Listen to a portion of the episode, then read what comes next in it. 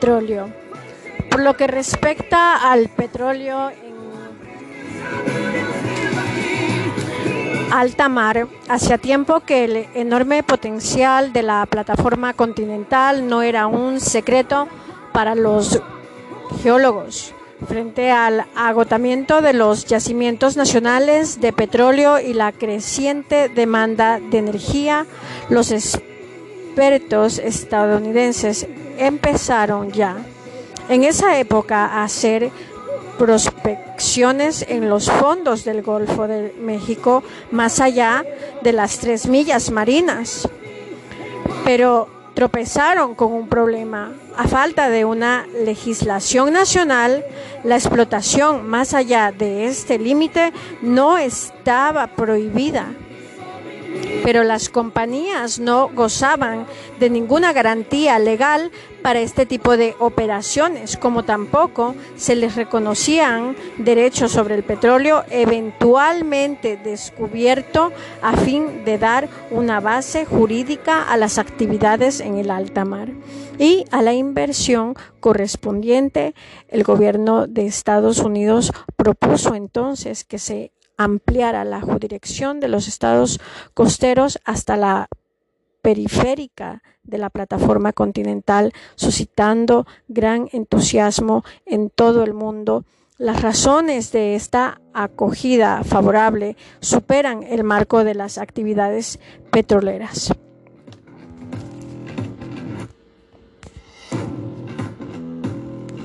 Si um adorador, abra. Algunos países vieron en la extensión de las jurisdicciones nacionales un excelente medio de controlar las zonas de pesca vecinas. Es así como la Comisión de Derecho Internacional organizó en Ginebra en 1958 la primera conferencia de las Naciones Unidas sobre el derecho del mar. Pero pase a haberse firmado cuatro convenciones sobre el mar territorial y la zona contigua, el alta mar, los recursos vivos del alta mar y plataforma continental persistieron las divergencias entre países favorables y países contrarios a una jurisdicción sobre la pesca. De ahí que los tratados adolecerán de algunas importantes. La conferencia de 1960 llamada a resolver este problema concluyó con un fracaso total. En los años siguientes, los estados, por estimarse víctimas de ese vacío jurídico, se encargaron ellos mismos de llenarlo. Islandia impuso zonas de pesca exclusivas de 12, luego 50 y por fin 200 millas marinas. Otros progresaron. Los estados estaban satisfechos por la convención con la plataforma continental de 1958, que reconoce sus derechos soberanos con fines de explotación y de explotación de los fondos marinos y del subsuelo de la plataforma continental. Los redactores de la convención tuvieron buen cuidado de no emplear expresamente los términos soberanía o propiedad, para evitar que los países los eh, interpreten con derechos absolutos más allá de los límites de sus aguas territoriales y pusieran así en peligro la libertad de los mares. Entre geografía y política. De todos modos, no fue fácil precisar la extensión de esos derechos como la referencia a la nación geográfica de plataforma continental no convenía a estados como Chile, cuya plataforma natural tiene una dimensión reducida se decidió fijar los límites de la plataforma continental legal en 200 metros isobatos, media mundial de la profundidad de su periferia o más allá hasta el punto en que la profundidad de las aguas permite la explotación. Dicho de otro modo, todos los países podían en los sucesivo ejercer un control sobre 200 metros de profundidad, por lo menos e incluso más en función de la eficacia de su tecnología. No imaginaba la rapidez con que la ciencia y la tecnología iban a desarrollarse. A comienzos de los años 70, todo parecía indicar que los estados costeros industrializados iban a dividir en su beneficio el espacio oceánico mundial. Ventaja para ellos, pero maldición para los países sin litoral.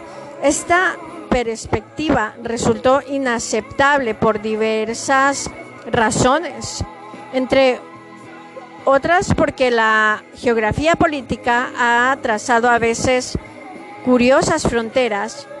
Algunos países con una larga fachada costera hacia habrían podido a causa de ello resultar más favorecidos que otros.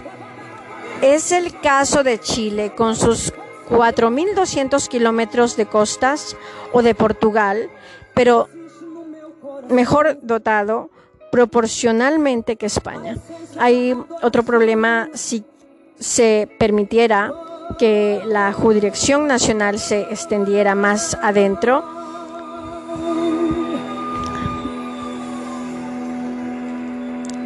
de manera incontrolada. Toda distribución equitativa de los recursos marinos resultaría prácticamente imposible. A fin de contrarrestar esta tendencia, se limitaron las jurisdicciones nacionales y las zonas más allá de esos límites de, se declaró patrimonio común de la humanidad. La gravedad de los problemas dejó en claro que era urgente celebrar una nueva conferencia internacional, los estados archipiélagos exigían el reconocimiento de sus derechos sobre las aguas situadas entre y en torno a sus islas. Los estados sin salida marítima deseaban que su derecho de acceso al mar se estableciera claramente. La preservación del medio marino, un tema casi ignorado en 1958, debía reglamentarse sin demora.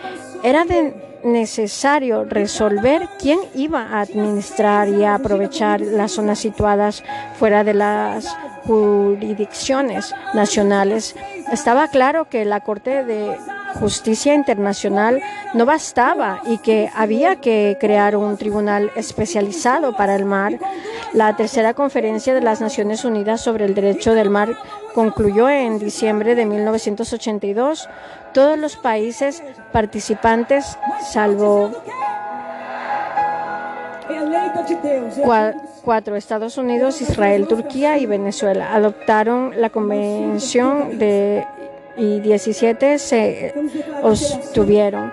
Sin embargo, hasta una época reciente, las islas de países miembros a carta cabal de la Convención se limitaba esencialmente a los de Asia, África y América del Sur, mientras que Estados Unidos seguía negándose a firmar. En esa época, la ineficacia de la conferencia fue criticada por algunos observadores, pero hoy parece evidente que su juicio era precipitado.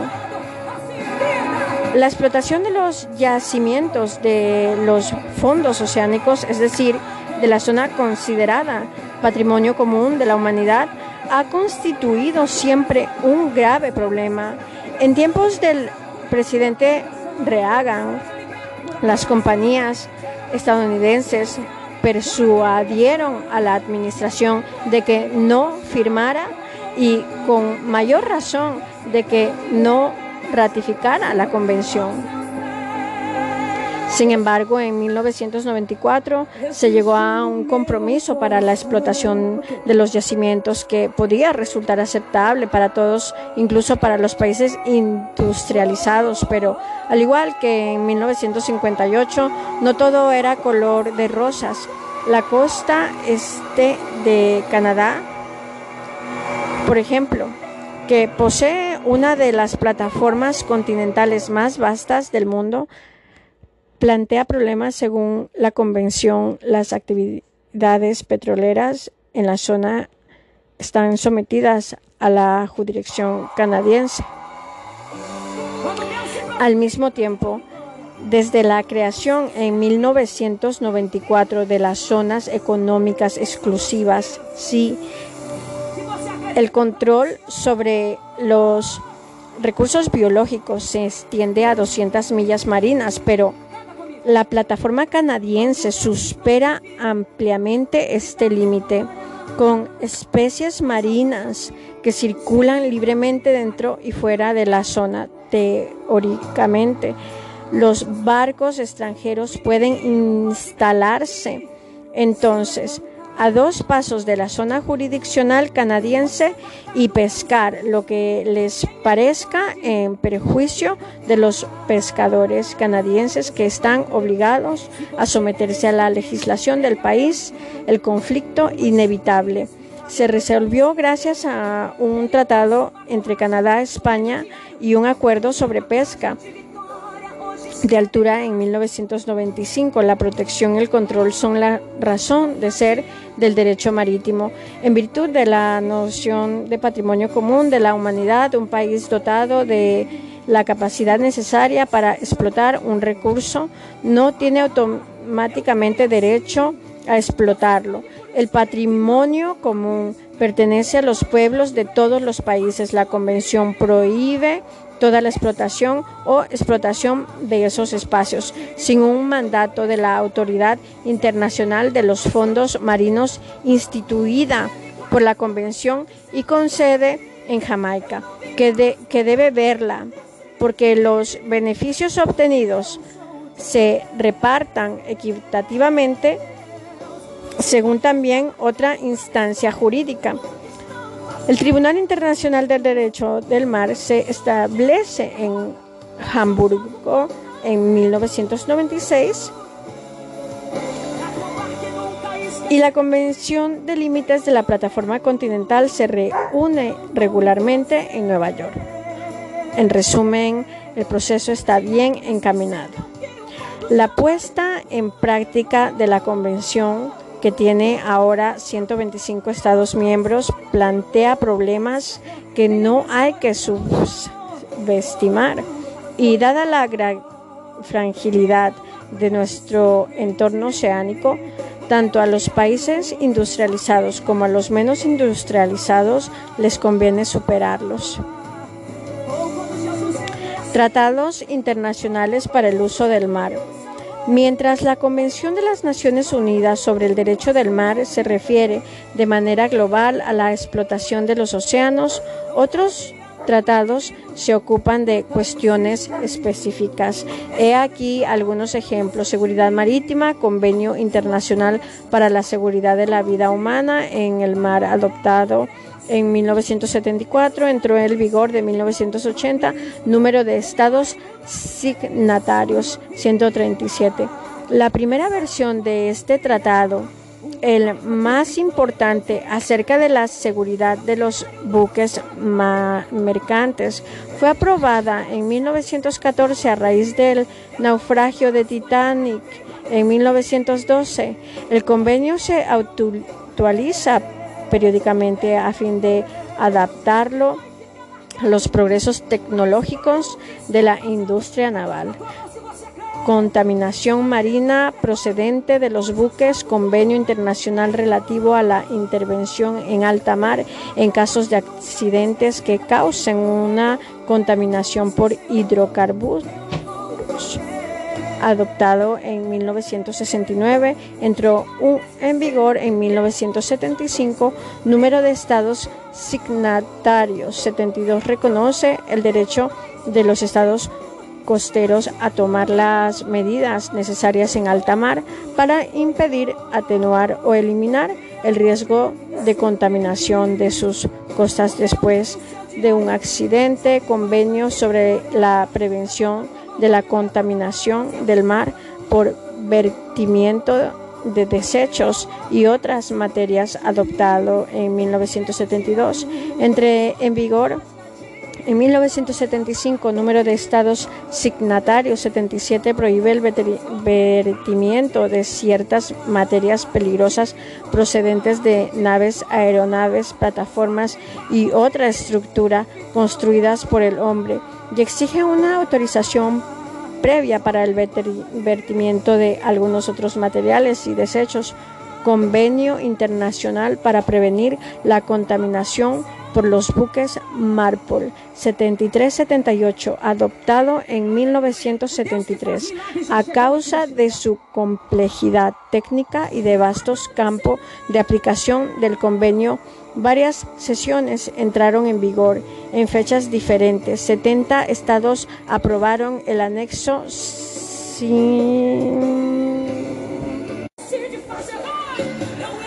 4 relativo a las aguas servidas, pero sus flotas mercantes solo representan 41,47% del tonelaje mundial. Este anexo solo entrará en vigor cuando haya sido aprobado por los países. 50% es el instrumento internacional más importante sobre la contaminación de los mares cubre todos los aspectos técnicos de la contaminación provocada por los accidentes y las maniobras de los buques, salvo el vertimiento de desechos y la contaminación resultante de la explotación y explotación de los recursos minerales de los fondos marinos Convención Internacional sobre Cooperación, Preparación y Lucha contra la Contaminación por Hidrocarburos, adoptado en 1990, entró en vigor en 1995. Número de estados signatarios 38 combate los accidentes importantes o los riesgos de contaminación de los mares está a los buques y a los operadores de unidades en alta mar a que preparen planes de emergencia para prevenir la contaminación por hidrocarburos y fomentar la constitución de stocks de materiales de lucha contra las mareas negras y la realización de ejercicios de alerta.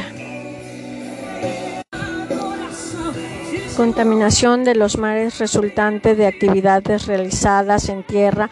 No existe un convenio internacional específico sobre la prevención y el control de la contaminación de los mares resultantes de la actividad terrestre. Sin embargo, es de esperar que el programa de Mundial para la Protección del Medio Marino frente a las actividades realizadas en la tierra no obligatorio aprobado en Washington el 3 de noviembre de 1995 contribuya a controlar mejor las actividades terrestres que quedan provocar una contaminación de los mares. Responsabilidad e indemnización. Convenio Internacional sobre Responsabilidad Civil nacida de daños debido a contaminación por hidrocarburos, adoptando en 1969. Entre el vigor de 1975, número de estados signatarios 100 redactado después de accidente de Torrey Cañón en 1967 establece el pago de indemnización a las personas que hayan sufrido una contaminación debida a los hidrocarburos vertidos por un buque.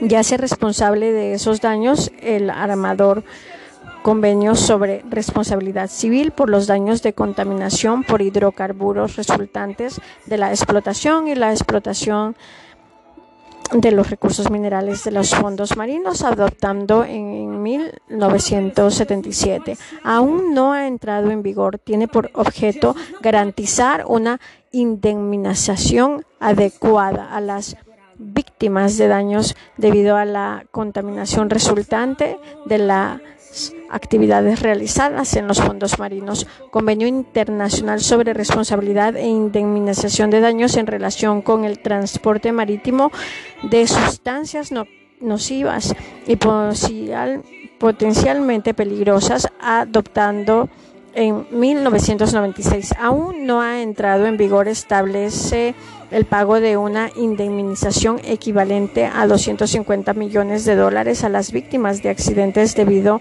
a productos químicos y cubre no solo la contaminación, sino los riesgos de incendio y de explosión. Las 10 zonas económicas exclusivas, sí, más grandes del mundo. Estados Unidos, Francia, Indonesia. Nueva Zelanda, Australia, Rusa, Japón, Brasil, Canadá, México.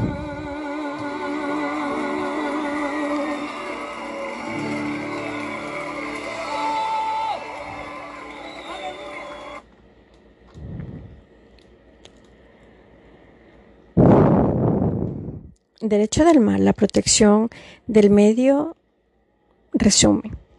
De las 5.400 millones de toneladas de mercancía que se mueve cada año en el mundo, 2.000 corresponderé a crudo y productos del petróleo. En el caso de la Unión Europea, el 70% del comercio con terceros países y el 41% del comercio interior se realiza por mar. En España, el 78% de las importaciones y el 51% de las exportaciones utilizan el transporte marítimo. El coste del flete marítimo es inferior al 2% del valor en destino de las mercancías. En consecuencia, el transporte marítimo es absolutamente vital para la economía moderna. Partiendo de esta base, es absolutamente imprescindible que se cumpla la normativa existente en transporte marítimo y con especial incidencia en el caso de mercancías peligrosas. El presente proyecto se refiere al proyecto MARPOL 7378 para prevenir la contaminación por los buques. El proyecto comienza haciendo una introducción sobre la gravedad de los vértidos ilegales de hidrocarburos. En los mares de todo el mundo, yo ya solo en Europa, la Asociación Internacional Oceana estima que en los mares europeos por los que circula cada año más de mil millones de toneladas de hidrocarburos. Se registran cerca de tres mil vertidos legales de petróleo anuales. Ilegales de petróleo anuales. Este proyecto analizará las consecuencias sobre el medio ambiente marino de estos vertidos que se estima son mucho más perjudiciales que los impactos producidos por accidentes de petróleo como el del Prestige.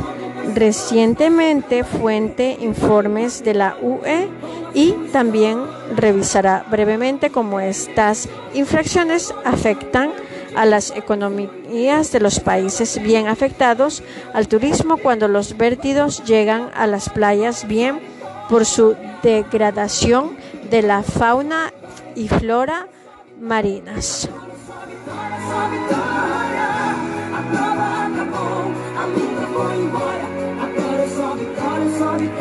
Más adelante se realizará un detallado estudiado de marco jurídico del convenio MARPOL.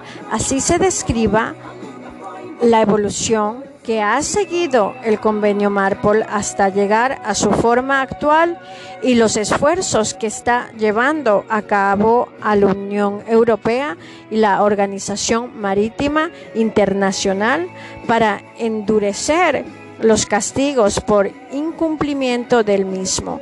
En este capítulo también se debatirán los principios anexos del convenio y cómo afectan a las partes implicadas, es decir, los buques y los puertos. Una parte importante para asegurar que los buques no realizan vértidos ilegales sin implantar un efectivo sistema de vigilancia entre proyecto analizará los, los principales sistemas de control que utilizan los países para detectar vértidos, especialmente por vigilancia aérea y por satélite y también se refiere a los métodos que, aunque no estén todavía generalizados como formas de control, están empezando a adquirir fuerza como el sistema Eurocrude. El siguiente capítulo se refiere a las infracturas que el convenio obliga a los puertos de recepción a tener y a cómo insuficiencias a este lleva a muchos buques a vaciar sus tanques y deshacerse de sus aguas sucias directamente al mar, según ECO 2 Site. Las causas más frecuentes que impulsan a realizar descargas ilegales al mar son la falta de instalación, instalaciones de recepción en los puertos, retrasos importantes en la recepción de los residuos y por lo tanto demoras en el giro de los buques, altos costes para el uso de las instalaciones, mal estado de operaciones de los separadores de agua, aceite a bordo, falta de información de la disponibilidad de instalaciones adecuadas, con el objetivo de reducir el número de vertidos ilegales a los mares europeos. El presente proyecto sugiere la creación de un sistema de recogida de residuos de los barcos directamente en ruta sin necesidad de que ataquen en los puertos y en consecuencia reducir considerablemente las demoras y por este coste económico en las que de otro modo deberían incurrir.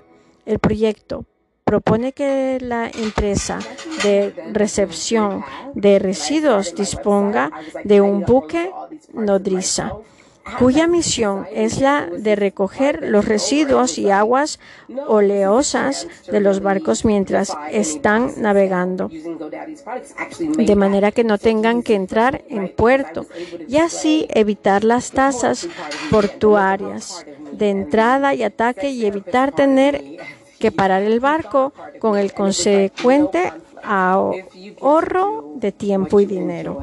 Introducción. Las leyes de tierra no llegan a la República del Mar. Suele decir un marinero para referirse a ciertas actitudes que en tierra firme serían duramente castigadas, pero que quedan impunes cuando se realizan en el mar.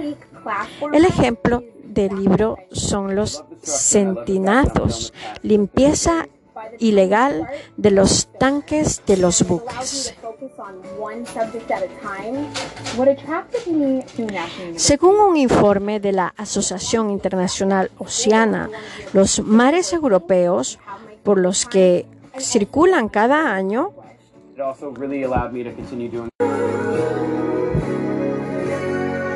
más de mil millones de toneladas hidráulicas los mares.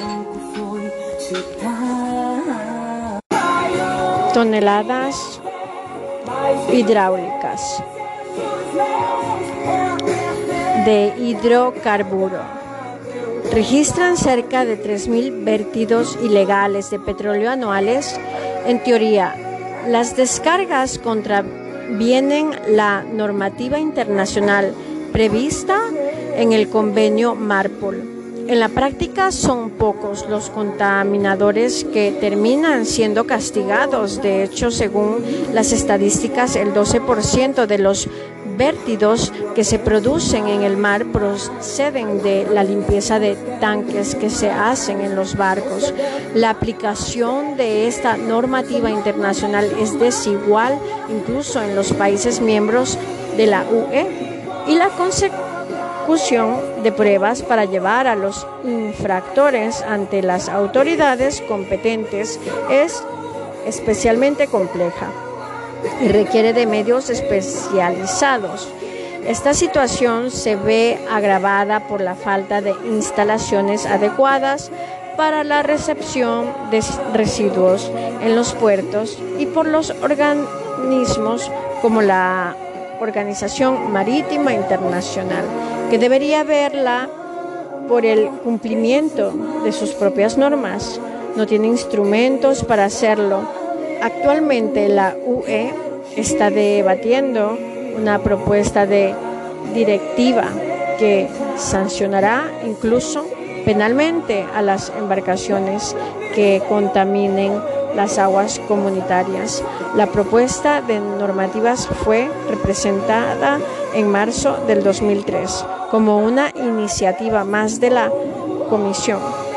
Después de la catástrofe del Prestige, en ella se incorpora el derecho comunitario, las reglas internacionales sobre sustancias químicas y petroleras, pero lo más importante de la directiva es que regula la contaminación de las aguas comunitarias por barcos que efectúen vértidos deliberantemente o por una negligencia grave. En nombre de la Comisión Europea, la comisaria Loyola de Palacio ha explicado que la inclusión de las naciones penales es la directiva responde a la voluntad de maximizar su eficacia, favoreciendo su rápida adopción. Actualmente, las sanciones que tiene que hacer frente los barcos por vértidos ilegales pueden alcanzar elevadas cifras.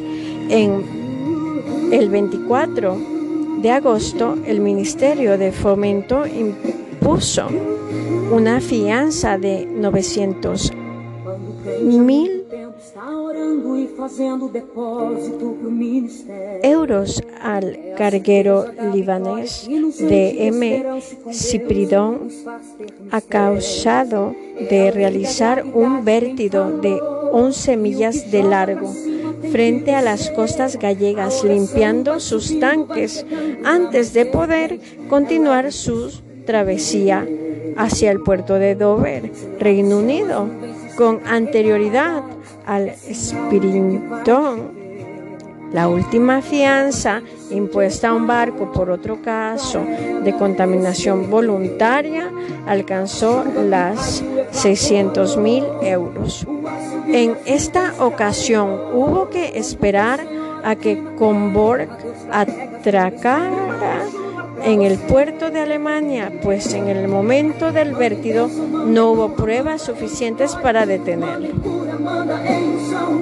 Por otro lado, además de endurecer la normativa internacional para reducir los vértidos ilegales, los puertos también deben equiparse adecuadamente según la Organización de Puertos Marítimos Europeos, ESPO.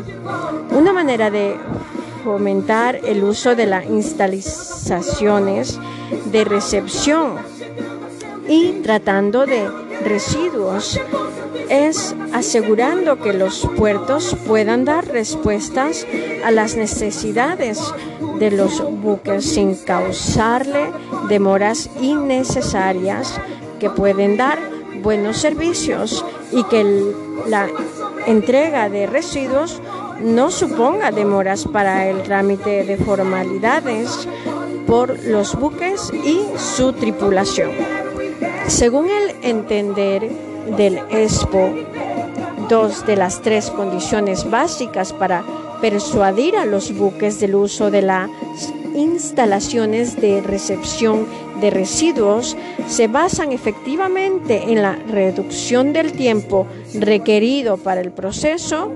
Por otro lado, los vestidos los vertidos se concentran mayoritariamente en las principales vías de navegación y causan daños significativos en las playas, bancos de peces marinos y poblaciones de aves. En agosto del 2003, un vértido supuso cerrar cuatro playas de la provincia de Pontevedra, con los consecuentes costes derivados para el sector turístico, así como para los bancos de peces que suelen utilizar las zonas costeras para la cría y el marisqueo.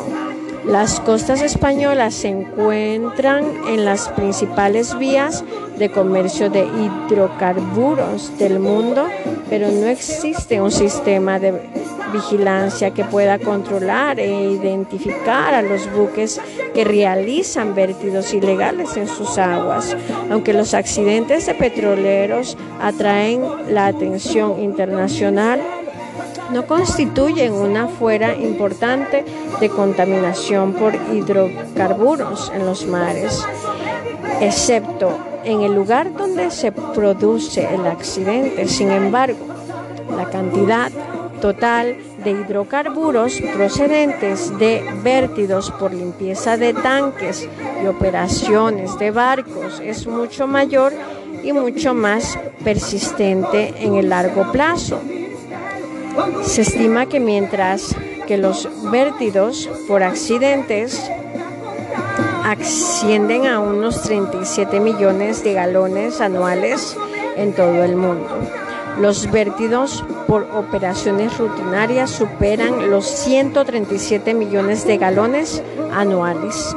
Los petroleros y otros buques realizan vértidos ilegales de hidrocarburos principalmente a través de tres meses de tres maneras diferentes.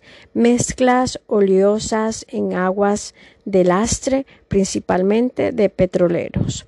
Mezclas oleosas resultantes de limpieza de las bodegas vertidas directamente al mar, procedentes de cargueros.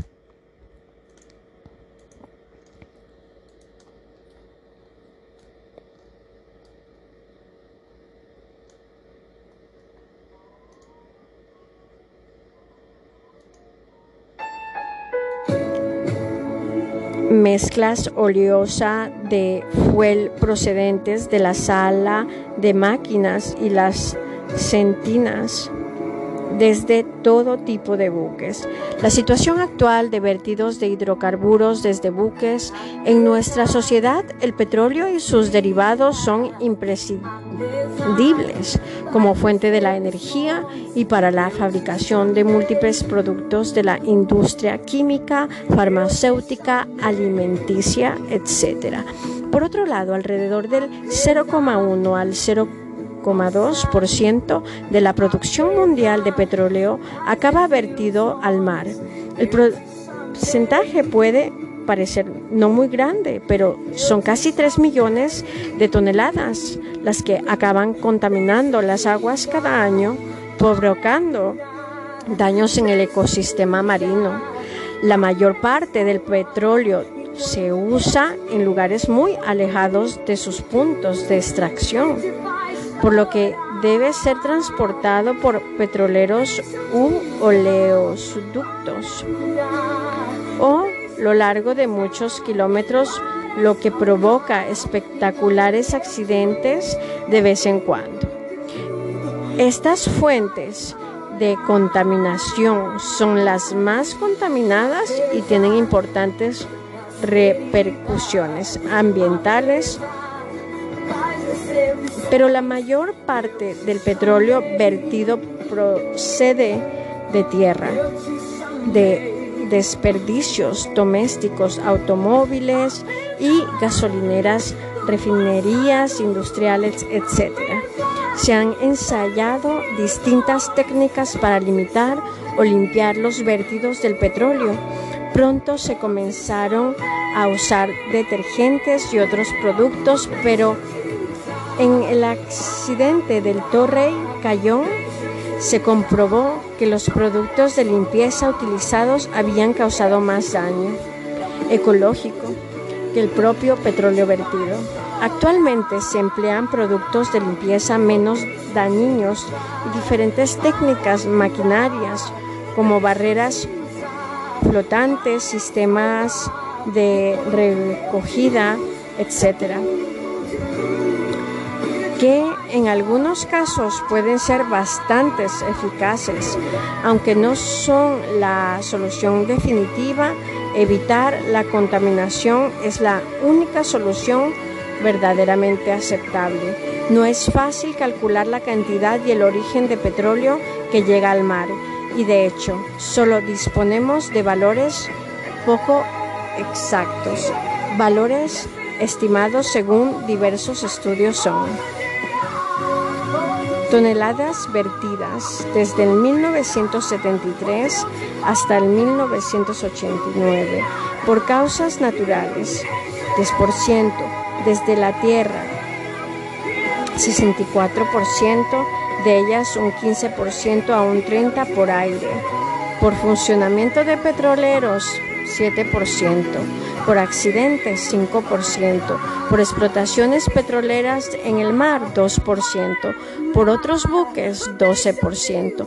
Esta tabla muestra que el 19% de los vertidos por hidrocarburos procede de buques 7% por funcionamiento de petroleros y 12% por otros buques, lo que actualmente corresponde a entre 666 mil y más de 2,5 millones de toneladas. De estas, unas 280 mil corresponden a combustibles y aceites de buques no petroleros. Anualmente se producen unos 30 accidentes en buques petroleros provocados el vértido de entre 240 mil y 960 mil toneladas de hidrocarburos. Protección jurídica del medio marino, el MARPOL, introducción. El Convenio Internacional para Prevenir la Contaminación de los Buques, también llamado Convenio Marpol, es el instrumento jurídico internacional encargado de prevenir la contaminación del medio marino producida por buques, ya sean en el normal transcurso de sus actividades económicas o por accidente marítimo. Redactando actual comprende los tratados adoptados en 1973 y 1978. Su redactado actual comprende los tratados adoptados en 1973 y 1978, junto a una serie de protocolos adoptados posteriormente a fin de adaptar jurídicamente la nueva realidad socioeconómica en el sector del transporte marítimo de mercancías, siempre bajo en el auspicio de la Organización Marítima Internacional OMI con sede en Londres. El primer mar adoptado el 2 de noviembre de 1973. Cubría la contaminación producida por aceites, productos químicos, sustancias peligrosas y desechos. El protocolo de 1978 se adoptó en febrero de ese año como respuesta a una serie de accidentes producidos entre los años 1976 y 1977 y terminó por absorber el rectado original de modo que hoy se refiere técnicamente a la combinación de ambos instrumentos con el nombre de Convención Internacional para la Prevención de la Contaminación Marina producida por buques de 1973, modificada por el protocolo de 1978 en adelante. La convención comprende una serie de reglas que tiende a prevenir a la vez que minimizar la contaminación de buques, incluyendo seis diferenciados anexos primeros. Regla para la prevención de contaminación producida por aceites. Segundo, reglas para el control de la contaminación por sustancias líquidas. Contaminantes a granel. Tercero, prevención de contaminación por sustancias peligrosas transportadas por mar. Cuarto, prevención de contaminación por seguaje de buques. Quinto, prevención de contaminación por desechos de buques. Y sexto, prevención de contaminación del aire producida por buques.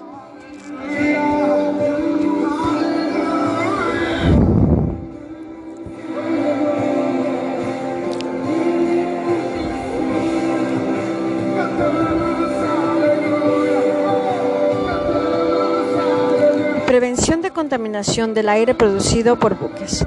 No estando este último aún en vigor, parece interesante resaltar en este punto que la convención solo establece como obligatorio para los estados para parte el aceptar los dos primeros anexos, dejando la aplicación de los restantes a la libre elección de los mismos.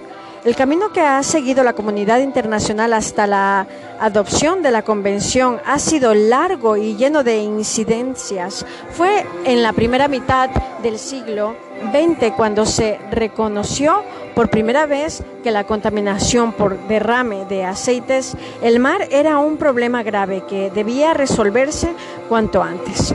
Prueba de ello son los numerosas medidas jurídicas adoptadas por gran número de países que al nivel nacional trataban de proteger sus aguas territoriales. Antes de los años 50 fue el Reino Unido quien tomó la batuta internacional para poner de acuerdo al mayor número de países posible y adoptar la llamada OIPOL de 1954 o Convención Internacional para la Prevención de la Contaminación Marítima producida por vertido de crudo.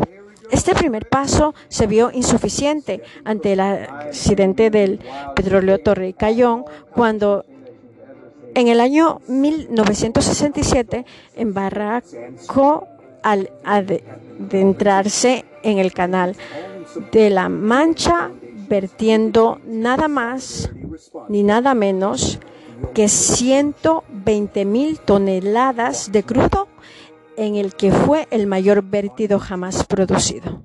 Este accidente hizo que la OMI retomara con más fuerza su cometido de prevenir la contaminación del medio marino por medio de adopción seis años después de la Convención de 1973.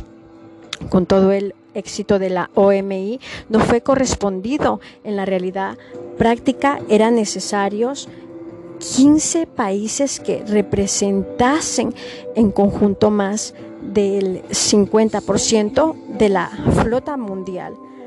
Para que la convención entrase en vigor en 1976, tan solo se había recibido las ratificaciones de Jordania, Kenia y Túnez, representando entre las tres menos de un por ciento de la flota mundial, quedaba claro que la convención jamás iba a entrar en vigor a pesar de su reconocida importancia para la protección del medio marino. La reacción de la OM y llegó en el año 1978 cuando en el mes de febrero celebró la Conferencia para la Seguridad de los Petroleros y Prevención de la Contaminación, llegando incluso a incluir normativa relativa a la construcción de grandes petroleros. Esta conferencia permitía a los Estados parte ratificar el primer anexo de la Convención de 1973, sin necesidad de suscribir el segundo anexo hasta pasados tres años de su entrada en vigor, lo cual daba margen suficiente a los Estados para adoptar las medidas técnicas y económicas necesarias sobreponiéndose así a la mayor traba que los mismos encontraban para suscribir la convención de este modo, la convención entró en vigor el 2 de octubre de 1983. Prevención de la contaminación por crudo, el anexo y la de convención. Este primer anexo de la convención permite el derrame de aceites por el transcurso normal de las operaciones del busque del buque en tres cosas. Caso primero, la cantidad vertida no puede superar un millón quince mil parte de la capacidad total de carga del petróleo. Según la cantidad vertida, no puede exceder los 60 litros por milla navegada. Y tercero, ningún vertido podrá llevarse a cabo a menos de 50 millas náuticas de la costa más, cercana. Es importante resaltar 15.000 La Convención de 1973 ha adoptado en este anexo el sistema llamado Load on Top, el cual debe, ser, debe usarse para los viajes de vacío o del lastre, en los que los petroleros bien regresan con sus tanques vacíos en su puesto base bien se dirige al puerto o punto de carga en busca de nueva mercancía, este sistema establece lo siguiente.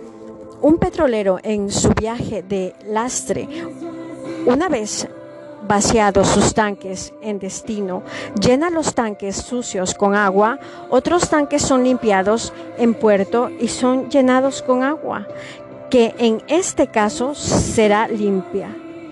El remanente de los tanques limpiados es llevando a un tanque especial previsto para tal propósito, pasando unos días el agua usada como lastre en los tanques sucios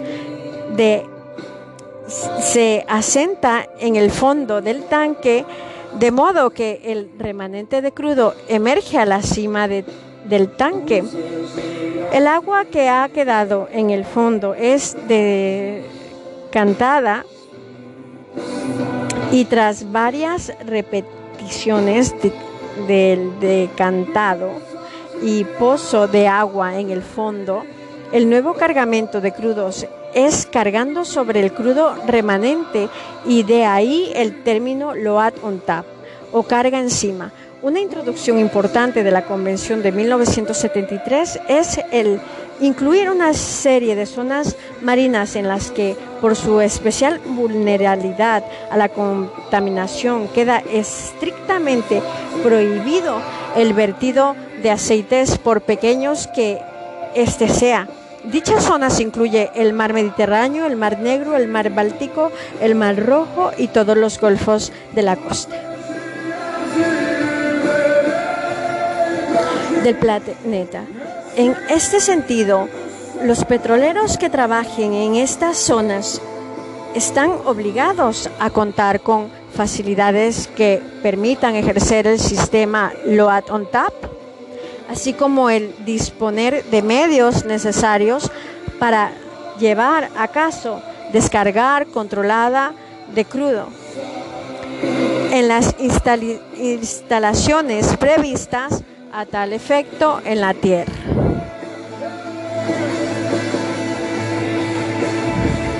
El protocolo de 1978 introdujo una serie de cambios a este primer anexo de la convención. Entre ellas es de destacar la obligatoriedad de instalar tanques de lastre en buques, tanque de más de 20 mil toneladas, siendo este tonelaje de más de 70 mil en la convención. Asimismo, el protocolo llega a regular la ubicación de estos tanques en un lugar pertinente dentro de la distribución del buque, de modo que no sirvan además para proteger los tanques principales en caso de colisión o embarracamiento.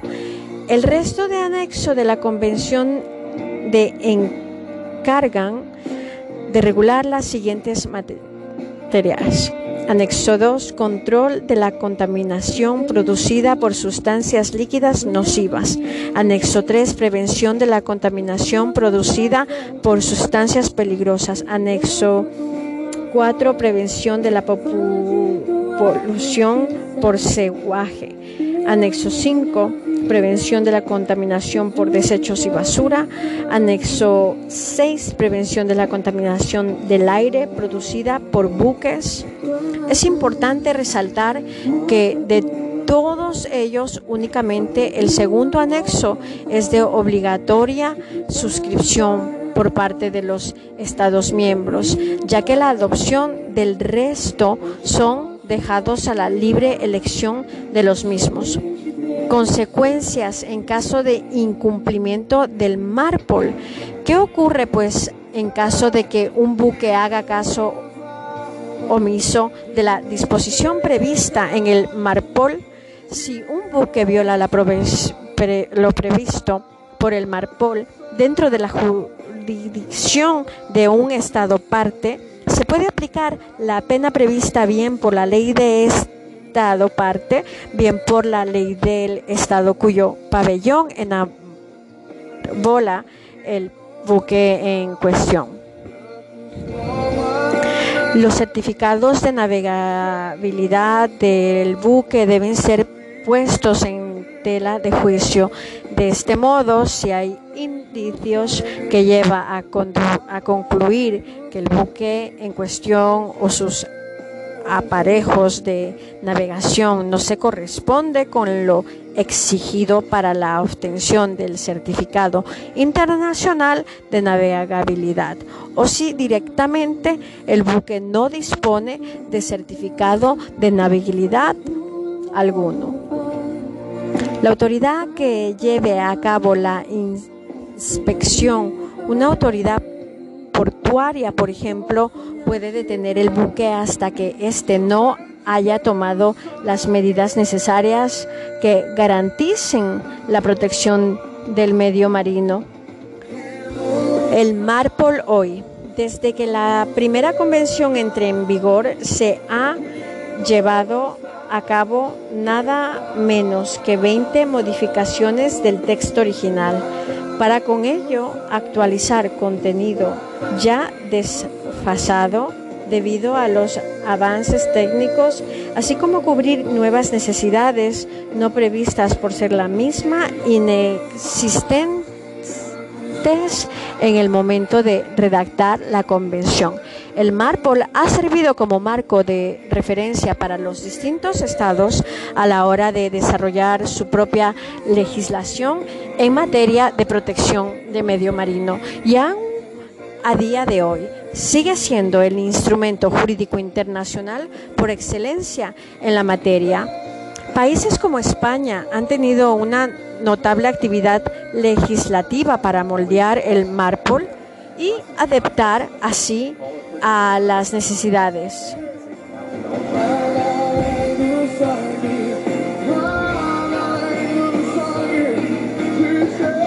costeras de nuestro país, partiendo pues de lo establecido en la Convención de 1973 y los subsiguientes anexos y posteriores modificaciones.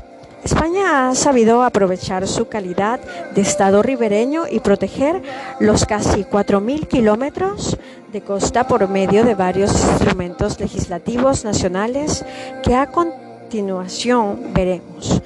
Son 18 las normas nacionales que se aplican en España en materia de seguridad marítima y contaminación del medio marino, siendo 15 las normas internacionales de aplicación en nuestro país.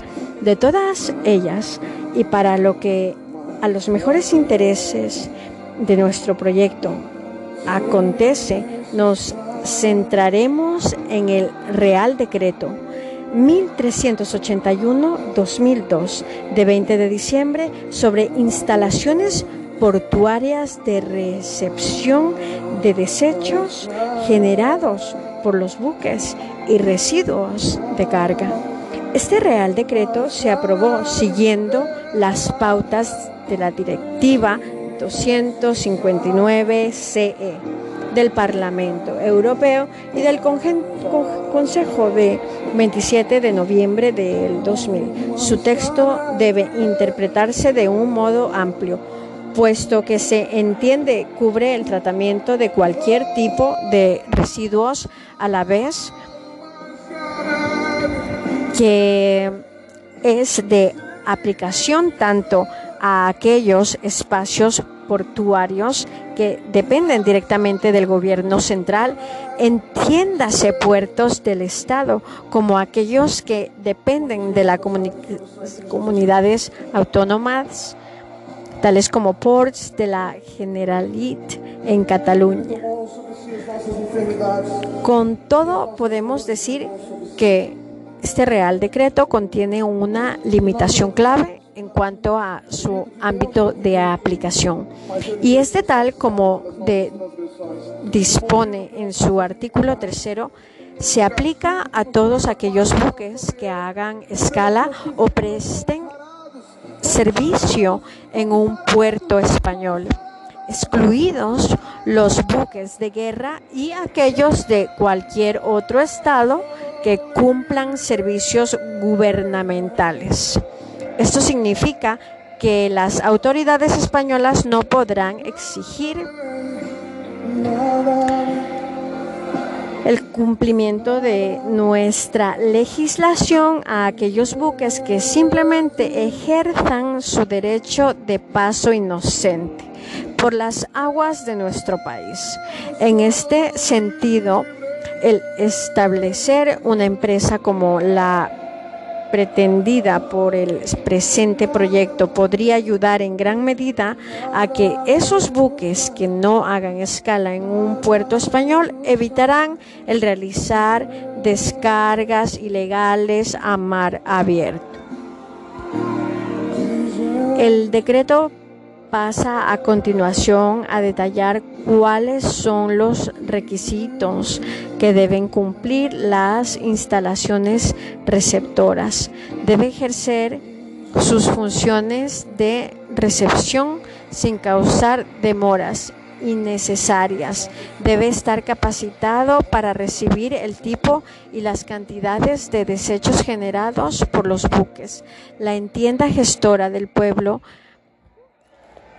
en el puerto en cuestión actuará como garante de la prestación de este servicio y deben obtener un certificado de aptitud pedido por la Dirección General de la Marina Mercante, incluido en el anexo 4 del Real Decreto, por lo que a los intereses de este proyecto concierne, es interesante el destacar el concepto de demoras innecesarias. No queda claro en el texto legislativo si por evitar demoras innecesarias se da por sentado que un buque deberá incurrir en demoras necesariamente si quiere deshacerse legalmente de los residuos acumulados en sus tanques, bodegas y centinas. De ser así, no es de extrañar que todo operador de buques evite en todo lo posible el llevar a cabo dichas descargas en estas instalaciones portuarias, puesto que la carga económica de dicha operación es más que considerable. Con todo, sin entendemos que por realizar las descargas un buque debe necesariamente incurrir en demoras, el texto legislativo de este Real Decreto no deja de constatar la necesidad de crear un nuevo concepto de entidad receptora como el que propone este proyecto que permita reducir casi hasta la inexistencia el producir demoras a los buques Acto seguido, prosigue nuestro Real Decreto apuntando unas normas de administración y gestión mínimas a seguir por parte de las entidades portuarias receptoras. Entre ellas destacan la obligatoriedad de registrar todas las recepciones realizadas dejando constancia de fecha, hora, nombre del buco, etcétera. Que dicho registro deberá constar en un libro autorizado por la autoridad gestora del puerto en cuestión, que dicho registro será de pública y libre consulta por parte de la autoridad competente y que las reclamaciones por una supuesta deficiencia al servicio prestando deberán realizarse ante esa misma autoridad gestora del puerto. El artículo quinto del Real Decreto establece cómo debe un puerto organizar y planear la recepción y manipulación de desechos. Establece que será la entidad gestora del puerto la que deberá elaborar un plan de acción cuya duración será máximo de tres años y cuyo contenido deberá revisarse caso que se produzca un cambio significativo que pueda afectar el funcionamiento de ese servicio de recepción y manipulación.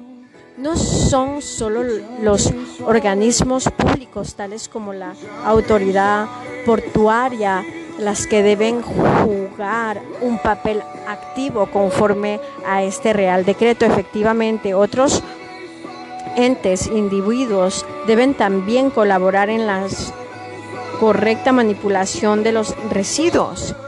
En este es el caso del capitán del buque en cuestión, quien deberá informar a la capitanía marítima correspondiente de su intención de entregar los residuos transportados en sus bodegas, incluso su voluntad de no hacerlo y en el primero de las cosas, de, las, de los casos, detallar qué tipo de residuos y en qué cantidades pretende el capitán entregar en el puerto de escala.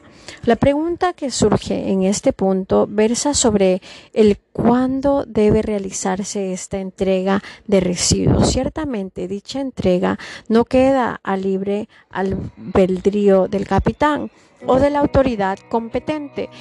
Ello no haría más que aportar confusión, incerteza y arbitrariedad al asunto. El Real Decreto pues establece en primer lugar que el capitán del buque en cuestión está obligado a deshacerse de sus residuos cada vez que haga escala en un puerto español. A partir de esa obligación, la ley elabora una serie de excepciones, pero no deja de ser interesante que el punto de partida sea tan rotunda obligatoriedad. Capitanía Marítima puede eximir al capitán de su obligación si previa inspección considera que su buque tiene capacidad de almacenamiento suficiente capaz de absorber todos los desechos generados hasta el siguiente puerto de escala.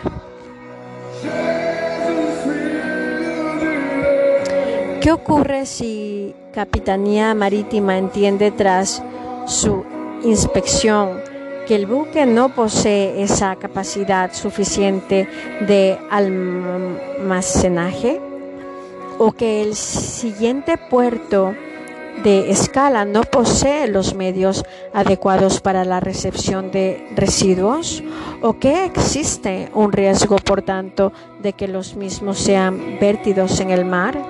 En estos tres supuestos, el Real Decreto autoriza a la Capitanía Marítima a obligar al capitán a llevar a cabo la entrega de los residuos de su buque en el puerto de su competencia. El proceso de entrega finaliza con la entrega por parte de las autoridades receptoras del modelo de recibo de residuos MARPOL, incluido en este caso en el anexo 3 del Real Decreto. Por último, el Real Decreto incluye en su artículo 13 las sanciones a aplicar por el incumplimiento de lo previsto en el mismo, el Real Decreto no prevé un sistema nuevo de sanciones, sino que se limita a remitir a lo previsto en la Ley 27 1992 de 24 de noviembre de puertos del Estado y de la Marina Mercante, régimen este que puede incluso verse cumplimentando con las sanciones que las entiendas gestoras de puertos de titularidad autonómica puedan prever al respecto el futuro de la legislación comunitaria. La Comisión Europea puso encima de la mesa en marzo eh, del 2003 una propuesta de directiva del Parlamento Europeo y del Consejo sobre la contaminación procedente de buques y la introducción de sanciones incluso de carácter penal para los delitos de contaminación. Esta propuesta es un paso más en los intentos de la Comisión de proteger el medio ambiente por medio del derecho penal.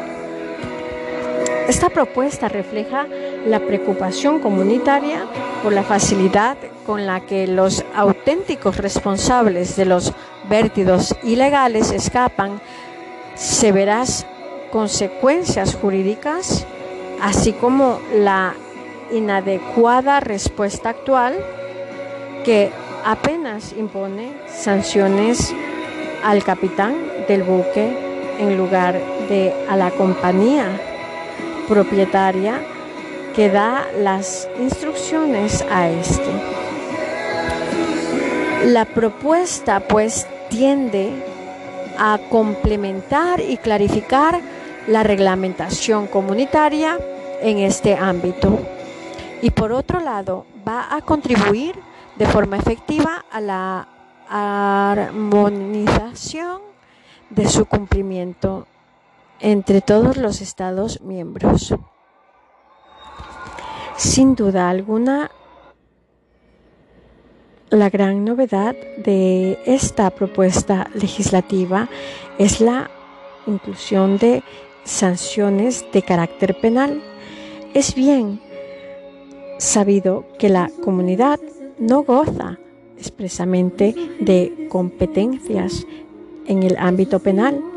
Por otro lado, y para el logro de los objetivos comunitarios, sí que puede obligar a los Estados miembros a que prescriban sanciones penales, es decir, si el derecho penal es el único medio de garantizar la aplicación efectiva de la legislación comunitaria, como en este caso se considera, se puede obligar a los Estados miembros a que creen medidas sancionadoras de carácter penal.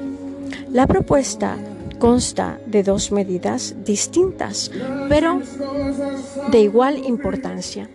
En primer lugar, incorpora a la legislación comunitaria la normativa internacional sobre contaminación procedente de buques y regula pormenorizadamente su aplicación. Esta parte de la propuesta incluye aspectos nuevos importantes, especialmente la inclusión de las infracciones que hayan tenido lugar en alta mar, zonas marítimas afuera de la jurisdicción de los estados. En segundo lugar, la dirección de esa bendición que ese niño recibió.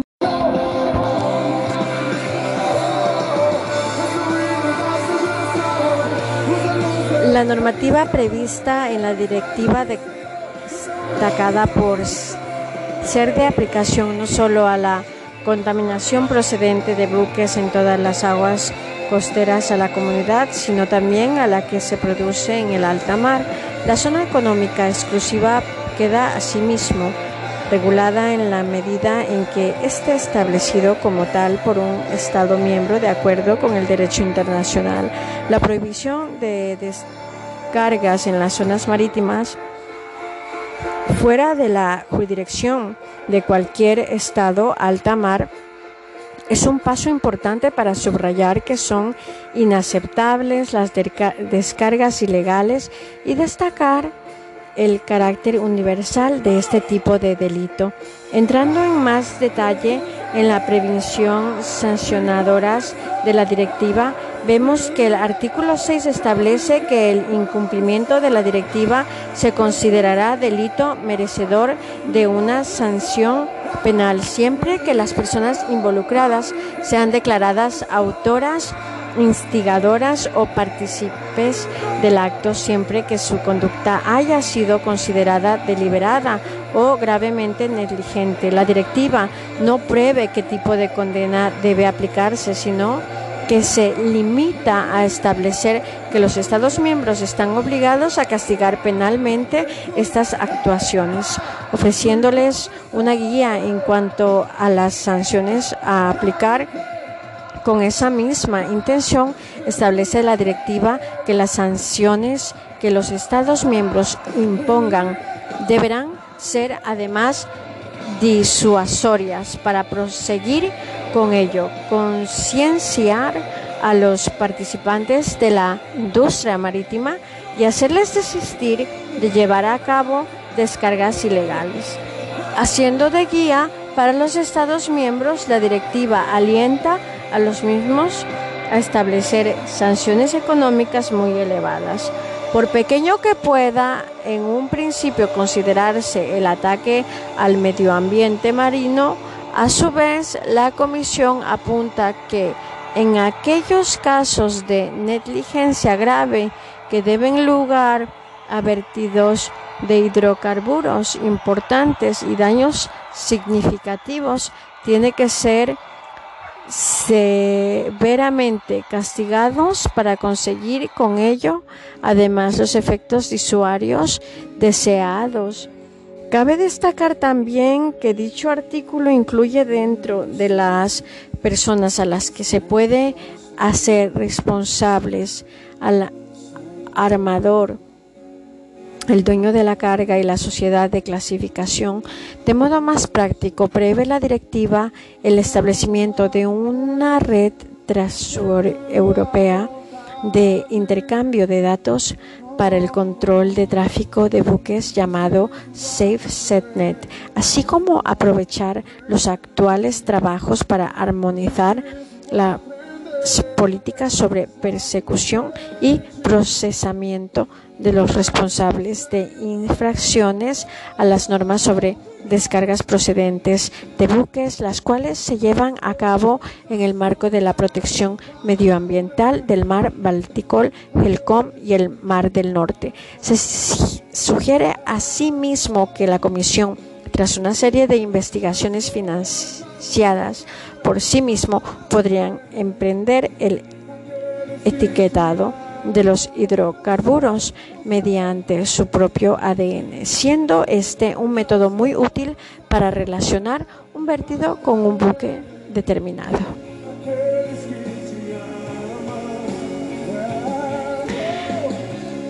Cabrá esperar la relación de la comunidad marítima internacional en este sentido y por supuesto se necesitará también ver de qué forma alguno de estos estados miembros acceden a no a modificar su legislación interna para abrir la puerta a las sanciones penales de las personas jurídicas excluidas en la gran mayoría de ellos.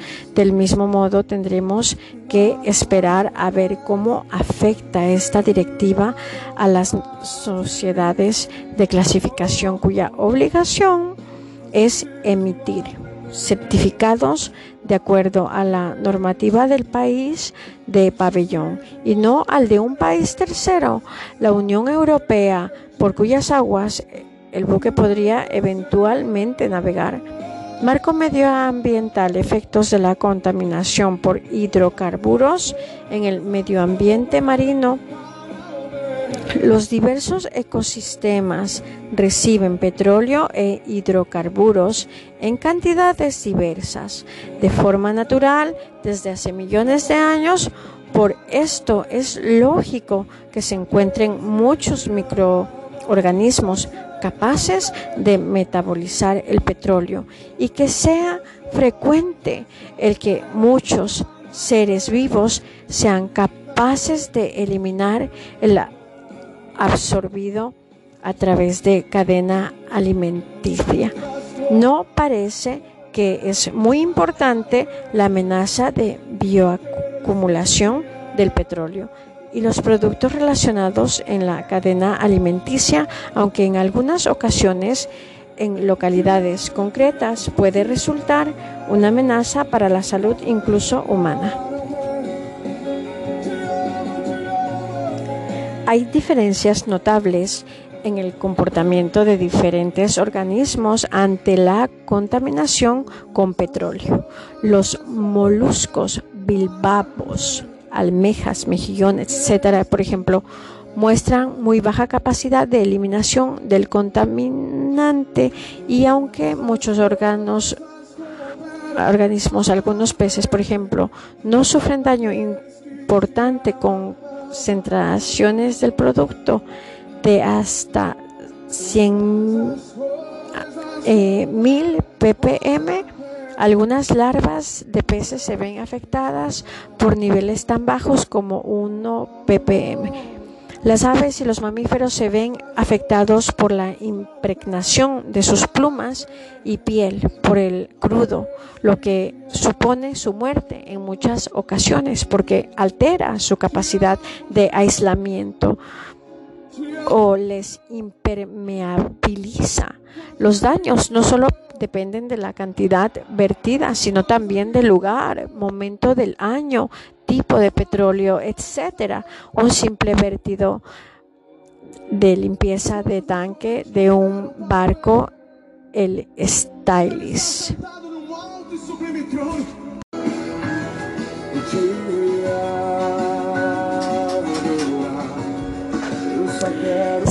Alguna, la gran novedad de esta propuesta legislativa es la inclusión de sanciones de carácter penal. Es bien sabido que la comunidad no goza expresamente de competencias en el ámbito penal, por otro lado, y para el logro de los objetivos comunitarios, así que puede obligar a los Estados miembros a que prescriban sanciones penales, es decir, si el derecho penal es el único medio de garantizar la aplicación efectiva de la legislación comunitaria, como en este caso se considera, se puede obligar a los Estados miembros que creen medidas sancionadoras de carácter penal. La propuesta consta de dos medidas distintas, pero de igual importancia. En primer lugar, incorpora a la legislación comunitaria la normativa internacional sobre contaminación procedente de buques y regula pormenorizantemente su aplicación. Esta parte de la propuesta incluye aspectos nuevos importantes, especialmente la inclusión de la infracción que haya tenido lugar en alta mar, zonas marítimas fuera de la jurisdicción de los estados. En segundo lugar, la directiva propuesta establece que las infracciones de las normas sobre descargas serán delitos penales y de orientación sobre el tipo de penas que deben imponerse. Ambas medidas cubren vacíos legales importantes ya que las descargas de los buques no están hoy suficientemente reguladas por la legislación comunitaria y la legislación marítima vigente no es lo bastante disuaria para impedir prácticas peligrosas por parte de los que intervienen en el transporte por mar de sustancias contaminantes.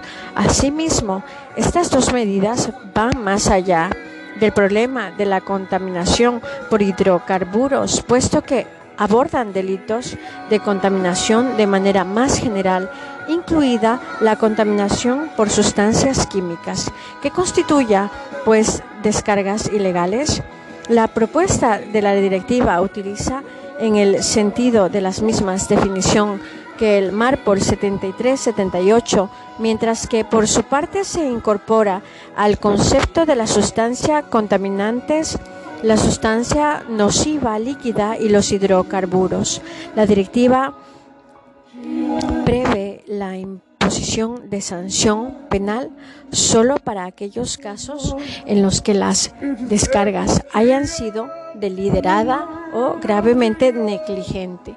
El concepto de buques es mucho más amplio de lo que prohíben otras normas marítimas intentándose como ello el abarcar el mayor número de situaciones posibles.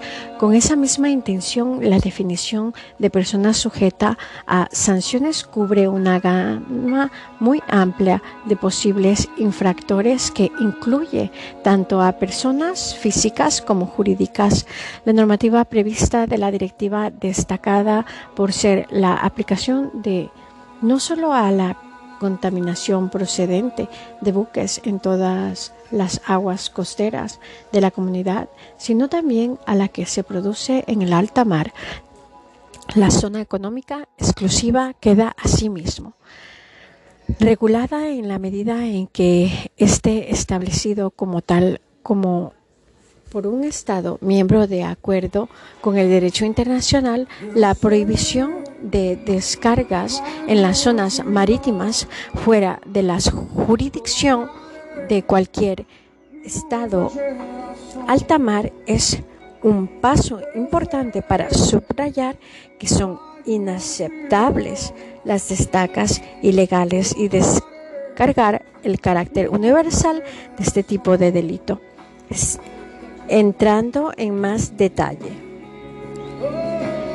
En las previsiones sancionadoras de la directiva vemos que el artículo 6 establece que el incumplimiento de la directiva se considera delito merecedor de una sanción penal siempre que las personas involucradas sean declaradas autoras.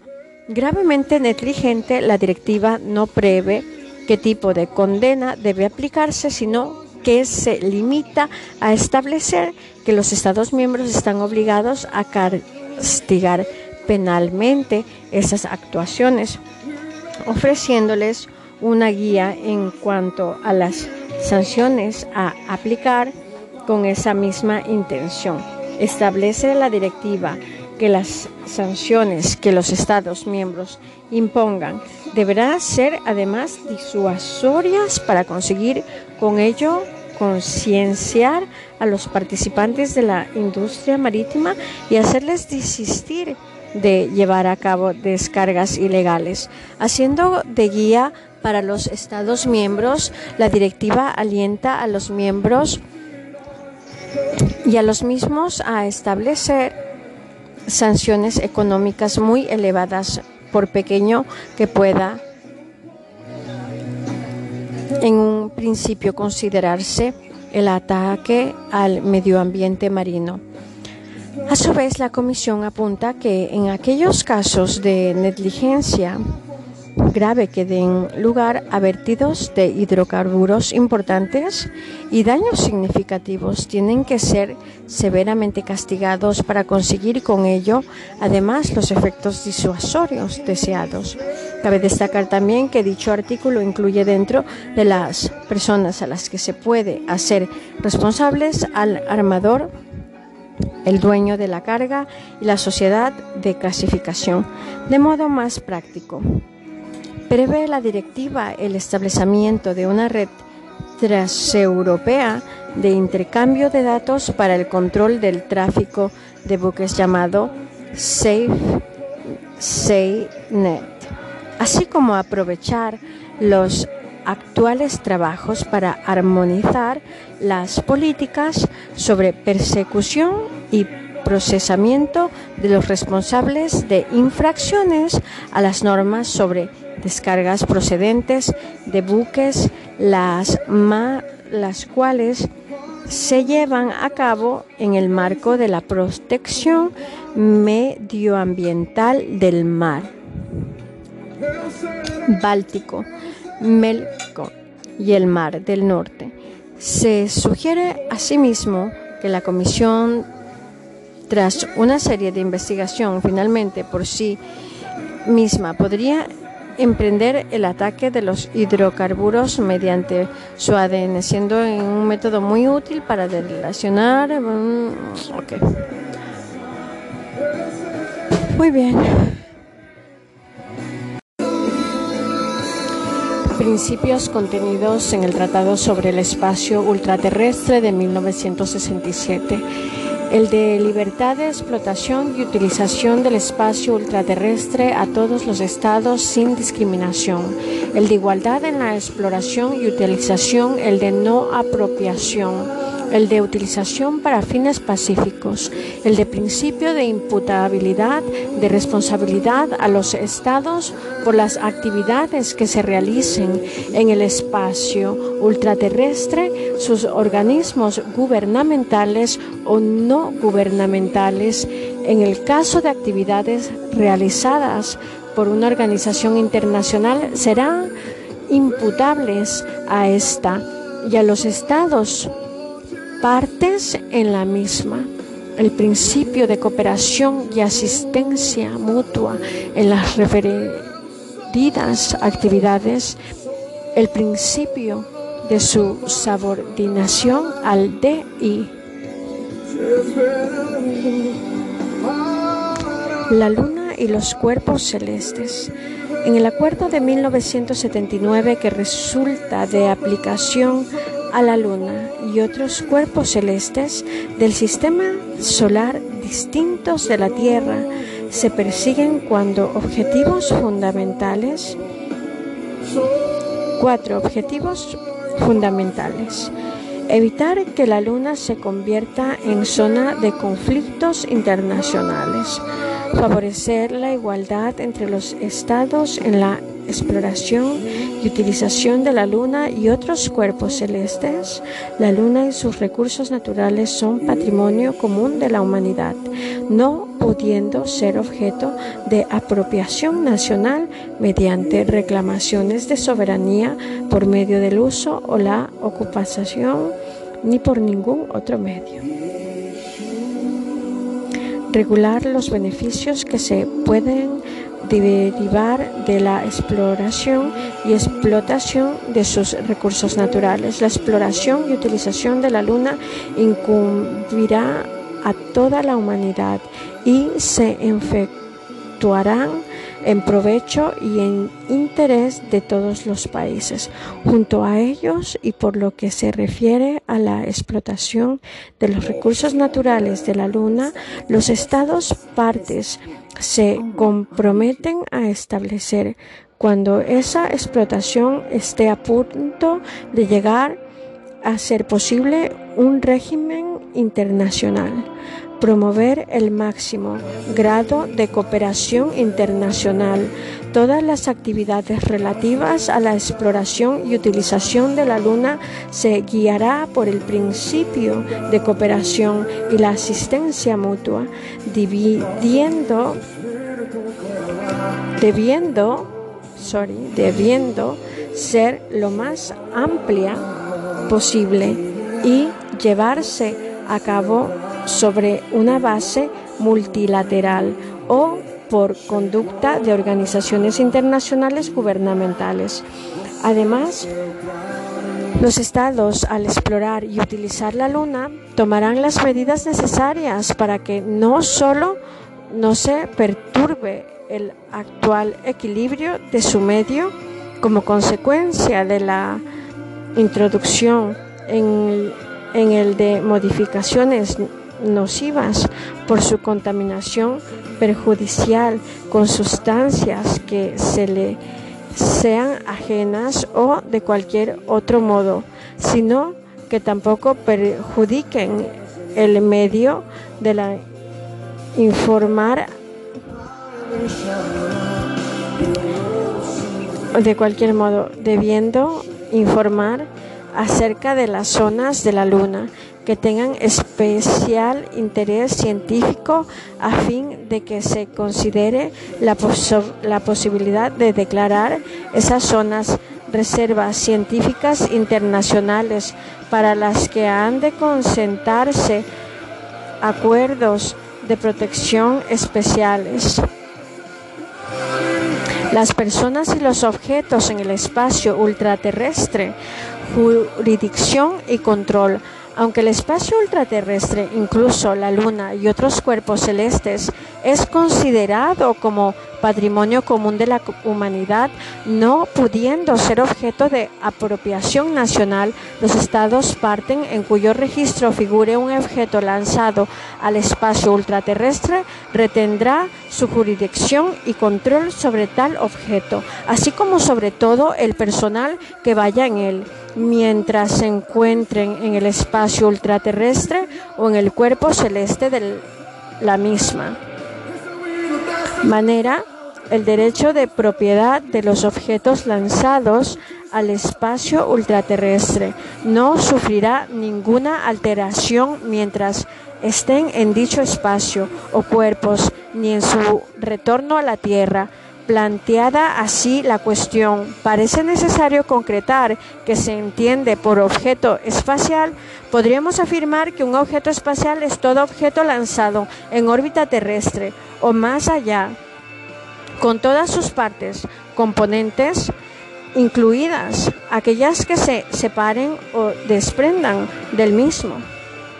Por razones programadas o eventualmente, así como los objetos que hayan descendido o se construyan en un cuerpo celeste, incluidos entre otros los vehículos espaciales, el equipo, el material y las estaciones, salvamento y devolución de personas y objetos. En el Tratado de 1967, en su regulación sobre la asistencia y ayuda a las personas que se encuentran en el espacio ultraterrestre y los cuerpos celestes, y la restitución de objetos en dicho espacio, se disponía que al realizar actividades en el espacio ultraterrestre y en los cuerpos celestes, los astronautas de un estado parte en el tratado deberán prestar toda la ayuda posible a los astronautas de los demás estados, debiendo, debiendo informar los estados partes sobre los fenómenos por ellos observados en el espacio ultraterrestre, incluso la Luna y otros cuerpos celestes que puedan constituir un peligro para la vida o salud de los astronautas. El Acuerdo sobre la Luna de 1978 dispone también que los estados partes adoptarán todas las medidas practicables para proteger la vida y la salud de las personas que se encuentran en la Luna, debiendo ofrecer refugio en sus estaciones, instalaciones, vehículos o equipos a las personas que se encuentren en peligro en la Luna. Por ellos, registro de objetos. Por ellos, el convenio sobre registro de los objetos lanzados al espacio ultraterrestre de 14 de enero de 1975 establece un sistema obligatorio del registro disponiendo que los estados que lancen o promuevan el lanzamiento de un objeto espacial en órbita terrestre o más allá estado de lanzamiento registrarán el objeto espacial por medio de su inscripción en un registro apropiado que llevarán a tal efecto, notificando el secretario general de las Naciones Unidas la creación de dicho registro. Cuando haya dos o más estados de lanzamiento con respecto a cualquier objeto especial, dichos estados determinarán conjuntamente cuál de ellos escribirá el objeto estado de registro. Cooperación internacional y aplicaciones de la tecnología espacial. El objeto de cooperación transciende, en primer lugar, en el ámbito de la exploración en el espacio, pudiendo destacar el respecto, el interés que encierra la figura de la Estación Espacial Internacional y en particular la Estación Espacial Freedom, pero sobre todo Se ha pedido constatar muy rápidamente que la cooperación internacional y más concretamente la cooperación internacional institucionalizada se presenta como una, un instrumento absolutamente necesario para regular las múltiples aplicaciones que permite la tecnología espacial. Entre las aplicaciones de la tecnología espacial, la que se utiliza más ampliamente y con más frecuencia es la de telecomunicaciones por satélite. Los satélites de comunicaciones, estos satélites tienen capacidad para transmitir comunicaciones telefónicas, telegráficas y de televisión y para atender tráficos nuevos como transmisión de datos, correo electrónico, etcétera, lo que ha supuesto una auténtica revolución en el campo de las telecomunicaciones. A este respecto, la Unión Internacional de Comunicaciones ha desempeñado un papel muy importante mediante la asignación, la coordinación y el registro de radiofrecuencias y de posiciones en la órbita geoestacionaria para los diversos servicios de comunicaciones en que se utilizan técnicas espaciales. De acuerdo con esta idea necesaria, en 1964, la Organización Internacional de Telecomunicaciones por satélite Intelsat, al ser concebida con el fin de establecer un sistema único capaz de asegurar a escala mundial un servicio público al cual todas las naciones, miembros o no de la organización, pudiesen ascender sin discriminación. La televisión directa por satélite se nos presenta como otro importante resultado de la tecnología espacial. Se trata de la posibilidad de emitir por satélite señales radioeléctricas que pueden ser recibidas directamente por los particulares sin posibilidad de ser controladas por el Estado receptor lo que permite la transmisión mm, mediante estos satélites de programa de televisión a receptores que no deberán estar equipados más que con una pequeña antena parabólica. A las aplicaciones de la tecnología espacial anteriormente vistas se une la tele observación de la Tierra, la teleobservación terrestre desde el espacio y mediante satélites constituye desde estos últimos años una realidad práctica con profundas implicaciones jurídicas.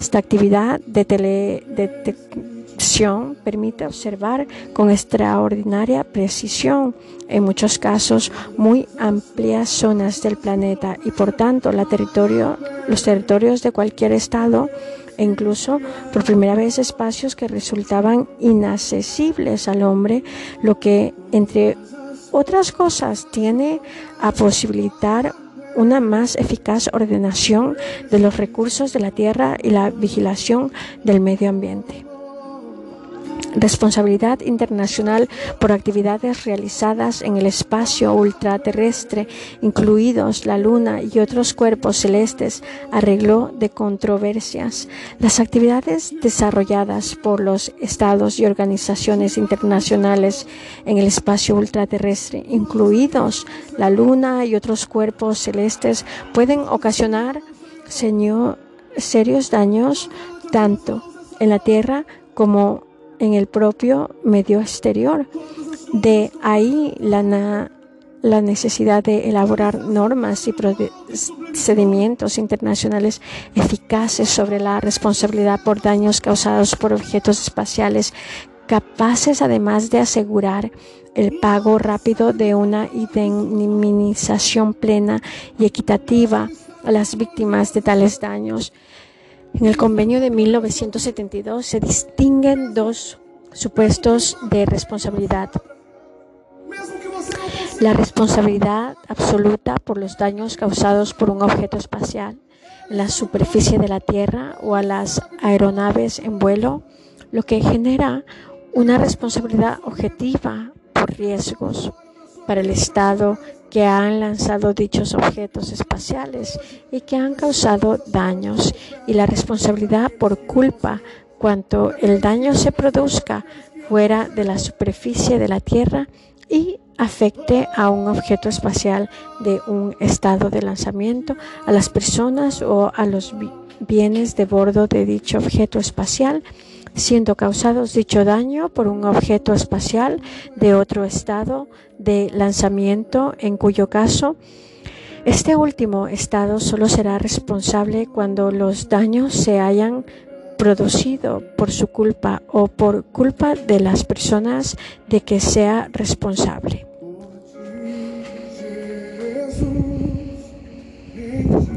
El Estado que haya sufrido daños o cuyas personas físicas o morales los hayan padecido podrá presentar por vía diplomática una reclamación de indemnización por tales daños al estado de lanzamiento, no siendo necesario haber agotado los recursos locales de que pueda disponer el estado demandante o las personas físicas o morales que en este represente la indemnización que estará obligado a pagar el Estado de lanzamiento. Se determinará conforme al derecho internacional y a los principios de justicia y equidad, a fin de reparar los daños y de tal manera que se reponga a las personas física o moral al Estado o a la organización internacional en cuyo nombre se represente la reclamación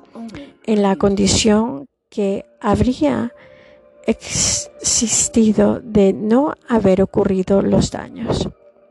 Las reglas generales sobre responsabilidad internacional contenidas en la, el Tratado de 1967 y el régimen articulado en el convenio de 1972 se completan con las disposiciones contenidas en el Acuerdo sobre la Luna de 1979, en el que se declara que los Estados partes serán responsables internacionalmente de las actividades nacionales que se realicen en la Luna.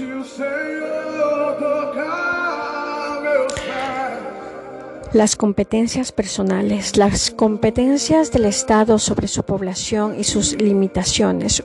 Un problema previo consistente en definir quiénes son nacionales a un Estado y cómo se atribuye jurídicamente la nacionalidad. Respecto de nacionales y extranjeros que se encuentran en un territorio, esto es, respecto de todas las personas que se encuentran en su territorio. El problema de si el Estado ejerce sus competencias sin límite, tal no es en principio el caso, porque sus competencias están sujetas a dos clases de limitaciones. Las limitaciones impuestas por el DI limitaciones perspectivales en dos situaciones Respecto a sus derechos individuales y sociales por su condición de seres humanos, en aquellas situaciones en que peligre su vida o libertad, el llamado derecho de asilo diplomático. Limitaciones impuestas al Estado en su tratado a los individuos nacionales o no por el propio derecho interno del Estado en cuestión Respecto de los nacionales que se encuentren en el territorio de otros estados, el problema de si el Estado puede ejercer determinadas competencias sobre ellos respecto a sus nacionales que se encuentran en el territorio de otro Estado, el problema de si el primer Estado del que son nacionales tiene facultades para hacer que el segundo Estado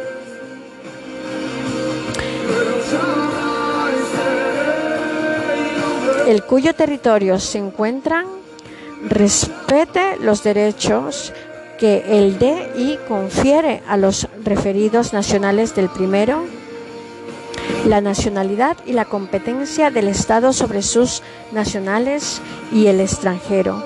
La nacionalidad. Concepto. El concepto de nacionalidad no está anexo exento de discusión. Para algunos se trata de un estatus civil y otorgado a un individuo o persona jurídica por el ordenamiento jurídico de un Estado. Para otros se considera como un vínculo que liga a un individuo con una determinada organización política estatal. Determinado la, pertenencia jurídica de una persona a la población de un Estado. La determinación del régimen de la nacionalidad corresponde al derecho interno. El estado actual del derecho del DI corresponde a cada estado determinar por medio de su derecho interno quiénes son sus nacionales. Esta afirmación ha sido confirmada por la jurisprudencia internacional de una manera reiterada. El estudio de la legislación española es objeto de tratamiento dentro del derecho civil y del DI privado, sobre la base del DI general. Solo una limitación es clara. Los estados deben abstenerse de determinar quiénes son nacionales de terceros estados pues hacerlo sería contrario al principio de competencia exclusiva de los mismos en la materia. La existencia de otras limitaciones, esta es en discusión. Entre ellas señalaremos si un Estado puede otorgar su nacionalidad en contra de la voluntad de la persona interesada, la jurisprudencia es contraria. Si para otorgar la nacionalidad es necesario que haya un ligamen real y estrecho entre el Estado y la persona, existe una corriente doctrinal favorable a esta limitación. Corriente doctrinal. Sobre si los estados pueden privar de la nacionalidad en contra de la voluntad del interesado. La práctica nos demuestra que la privación de la nacionalidad no es infrecuente. Existen finalmente otras limitaciones contenidas en tratados internacionales de mayor o menor amplitud y que los estados aceptan el participar en los tratados multilaterales en material de nacionalidad por otro lado, muy escasos. O al concentrar tratados libertales bilaterales sobre la materia. La competencia del Estado sobre sus nacionales en el extranjero.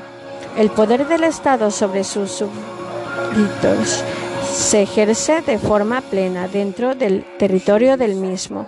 Cuando dichos súbditos se encuentran en el extranjero, el Estado no puede ejercer sobre los mismos su competencia de ejecución sin el consentimiento del Estado en que se encuentran sus nacionales. Lo anterior no quiere decir que el Estado se desentienda de sus nacionales en el extranjero. Bien, a través de los antiguos acuerdos de comercio y navegación, más modernamente los de establecimiento procuran los estados un trato especial para sus nacionales. A falta de tratados, el Estado tiene derecho a que se garantice a sus nacionales un tratamiento que no esté por debajo del llamado estándar mínimo.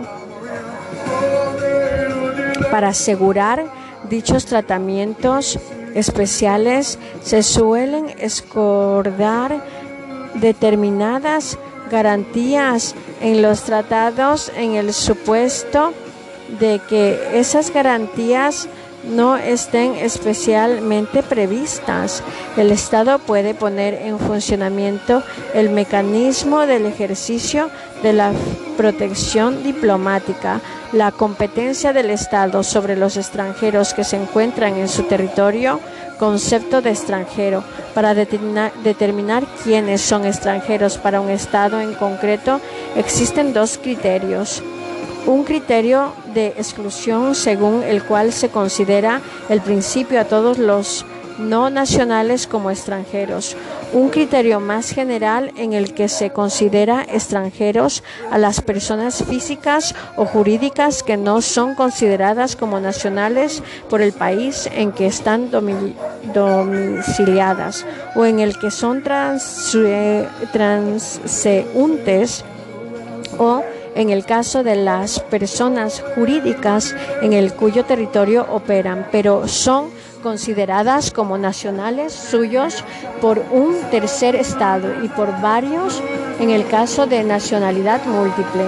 Normas aplicables a los extranjeros, como los nacionales, los extranjeros y los apatriadas, están en principio sometidos al derecho interno del Estado en cuyo territorios se encuentran ocasional o permanentemente y muy especialmente en las normas de aplicación territorial de seguridad pública y en general a todas aquellas cubiertas por el concepto del orden público interno e internacional. También les obligan las normas intereses internas, especialmente administrativas, que el Estado promulga para reglamentar el régimen de los extranjeros, como las obligaciones de estar provistos de pasaporte, de inscribirse en registros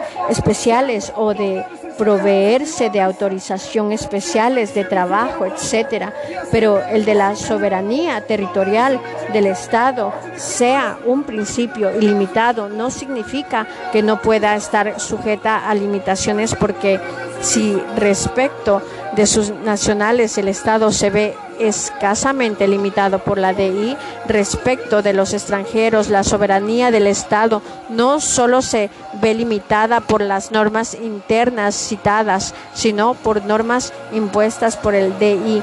Bien por celebren con otros estados en cuyo territorio residen nacionales de los primeros reconozcan derechos en beneficios de estos en los que se refiere a los derechos individuales de los extranjeros, se intenta superar la dicotomía nacional-extranjero al considerarse que los derechos que les amparan tienen su base y en unos y en otros en la condición humana y por tanto deben ser iguales.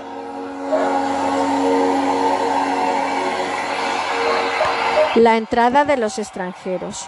Primero está muy generalizado que se regulen el régimen del pasaporte o documentos de entrada y se haga repasar la frontera a todos los que hayan entrado en el país desprovistos de tales documentos. Segundo, es necesario el visado de entrada que se facilita en los consulados del país respecto en el extranjero. Si bien en los últimos años la tendencia va hacia la supresión de visados por vía de reciprocidad. Tercero, especialmente respecto de aquellos que pretenden establecerse en el país con ánimo de trabajar en él, no es infrecuente que de iure o de facto, se llega a la práctica a distinguir a aquellos que llegaron al país por motivos turísticos de los que lo hacen por otros motivos, exijan determinadas autorizaciones previas para trabajar y que las leyes de inmigración lleguen a ser particularmente rígidas. Por el contrario, rígidas. En el momento actual de la evolución del DI, cabe afirmar la formación de una norma que prohíbe a los estados la discriminación a efectos de entrada entre los súbditos de un país y los de otro, la expulsión de los extranjeros. Por lo que a la expulsión de los extranjeros se refiere, no existe en el DI general, general norma que la prohíba salvo que la misma produzca un daño injustificado al extranjero, que solo tendría una explicación satisfactoria si se basara en un fin lícito. Lo anterior no quiere decir que el extranjero se encubre en todos los casos sin ninguna garantía entre las expulsiones. Lo que queremos decir es que no está protegido frente a ellas por un conjunto de normas de DI, no obstante, existen en la mayoría de los ordenamientos internos normas que reglamentan la expulsión y el Estado puede incurrir en responsabilidad internacional por expulsión arbitrarias basadas en decisiones de las autoridades. Derechos de los extranjeros que se encuentren en el, territorio. El poder del Estado sobre los extranjeros que habiten o se encuentren en su territorio se ve limitado por normas del DI general y del DI particular o convencional.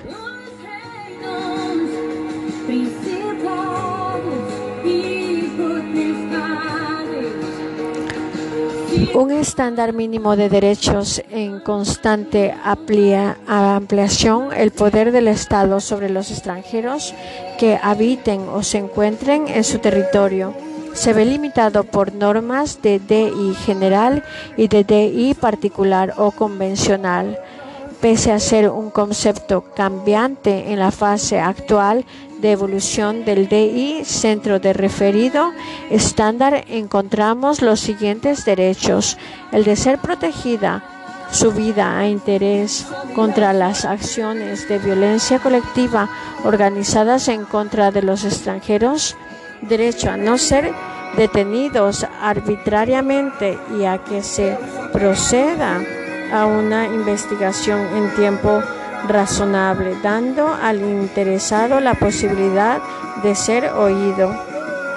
Derecho a no ser torturado, ya que no se les someta a tratamientos inhumanos tener asegurado el libre acceso a los tribunales y no ser discriminado entre ellos por razones de nacionalidad, derecho a poner ejercitar determinados derechos civiles básicos como son los relativos a la relación paterno, filiales y el general a los admitidos en la mayoría de los estados como derecho de la familia, inexistencia de un total asimilación entre nacionales y extranjeros, pero la total asimilación en la materia entre nacionales y extranjeros no existe, ya que hay determinados derechos de los que tradicionalmente se excluye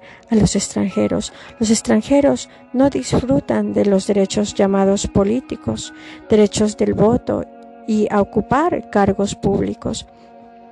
Tampoco disfrutan del derecho de desempeñar determinadas profesiones están excluidos del goce determinados derechos sociales como el desempleo y asistencia médica gratuita, salvo que a estos tengan derecho por su condición de trabajador o haya contribuido en pie de igualdad a sufragarlos con los trabajadores nacionales, otro tipo de servicios sociales como la enseñanza gratuita no son exigibles al Estado huésped salvo reciprocidad.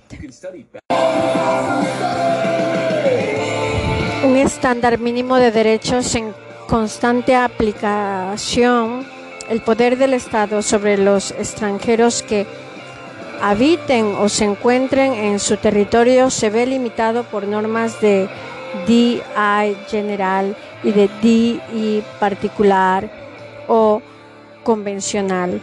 Pese a ser un concepto cambiante en la fase actual de evolución de DI dentro del referido estándar, encontramos los siguientes derechos.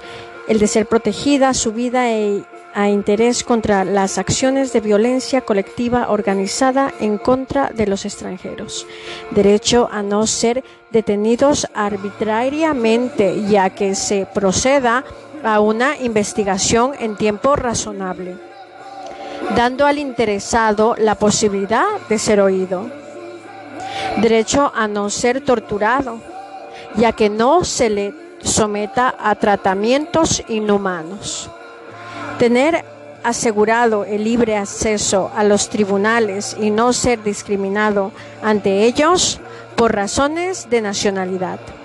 Derecho a poder ejercitar determinados derechos civiles básicos como son los relativos a las relaciones paterno-filiales y en general a los admitidos en la mayoría de los estados como derechos de familia inexistencia de una total asimilación entre nacionales y extranjeros. Pero la total asimilación en la materia entre nacionales y extranjeros no existe, ya que hay determinados derechos de los que tradicionalmente se excluye a los extranjeros los extranjeros no disfrutan de los derechos llamados políticos, derechos de voto y a ocupar cargos públicos. Tampoco disfrutan del derecho de desempeñar determinadas profesiones.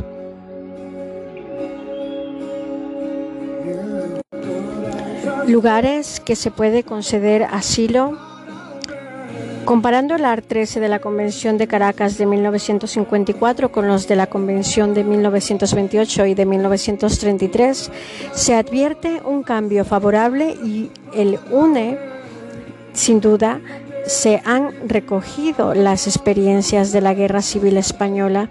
Como se ve, ha prevalecido en la Convención de Caracas un criterio extensivo que es un extremo beneficioso, por el contrario, encontramos dos supuestos restrictivos que pasamos a examinar siguiente, seguidamente. El primero está contenido en el AR 1 que le dice las naves de guerra o aeronaves militares que estuviesen provisionalmente en astilleros, arsenales o talleres para su reparación no pueden constituir recinto de asilo. Y la segunda restricción ha sido el no haber recogido la sugerencia hecha por la doctrina de que se admita el asilo en los consulados. La calificación unilateral del delito por el Estado asilante. En materia de calificación unilateral del delito, de, la Convención de Caracas ha llegado a una profesión práctica altamente laudable, el AR 4 de la Convención de Caracas dice, corresponde al Estado aislante la calificación de la naturaleza del delito o de los motivos de la persecución. Pudiera pensarse que tal como queda redactado este artículo, la competencia del Estado aislante para calificar los delitos es enteramente discrecional, pero no lo en tanto. Si se tiene en cuenta que el AR 9 de la misma convención dice el funcionario aislante tomará en cuenta las informaciones que el gobierno territorial le ofrezca para tomar su criterio respecto a la naturaleza del delito o de la existencia de delitos comunes conexos. Pero ¿será respetada su determinación de continuar el asilo o exigir el salvoconducto para el, para el perseguido? La decisión del aislante será en definitiva la que prevalezca, pero esta no es absolutamente discrecional. La calificación del requisito de la urgencia tradicionalmente para concederse el asilo diplomático se ha requerido que el peticionario fuera un perseguido político y que al solitario se dé una situación de urgencia.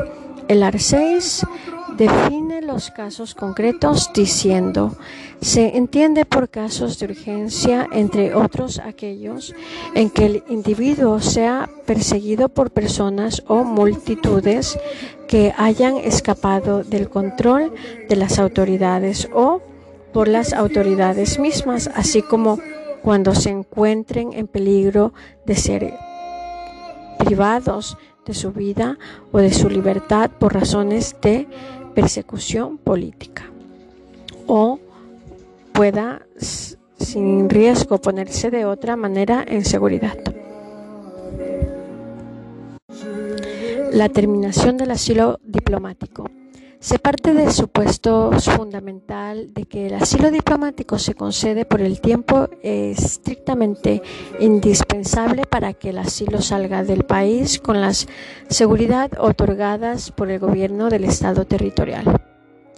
Se considera una prerrogativa, privilegio del Estado territorial el pedir el, fin del asilo también puede pedir en fin del asilo el Estado asilante, como se indica en el art 12 de la Convención de Caracas y que les faculta para decir la salida del asilo y para el Estado territorial es un, una obligación consideral. La inmunidad derivada del asilo de hecho, especialmente prescripción es la que se contiene en el último párrafo del AR 3, que dice lo siguiente, las personas que se encuentren inculpadas y procesadas por tribunales ordinarios y por delitos comunes o condenadas por tales delitos, que de hecho penetrasen en un lugar adecuado para asilarse, deberán ser invitadas a retirarse o, según el caso, entregadas al gobierno local que o podrá juzgarlas por delitos políticos anteriores a la entrega. Como se ve, es una prescripción que demuestra bien claramente que los beneficios del derecho de asilo diplomático van dirigidos a la salvaguarda de las personas acusadas de delitos políticos, puesto que en el supuesto presente, ante la imposibilidad de proteger a las personas que hubieran perpetrado delitos comunes, se intenta evitar las consecuencias penales de los delitos políticos conexos que hubieran podido cometer.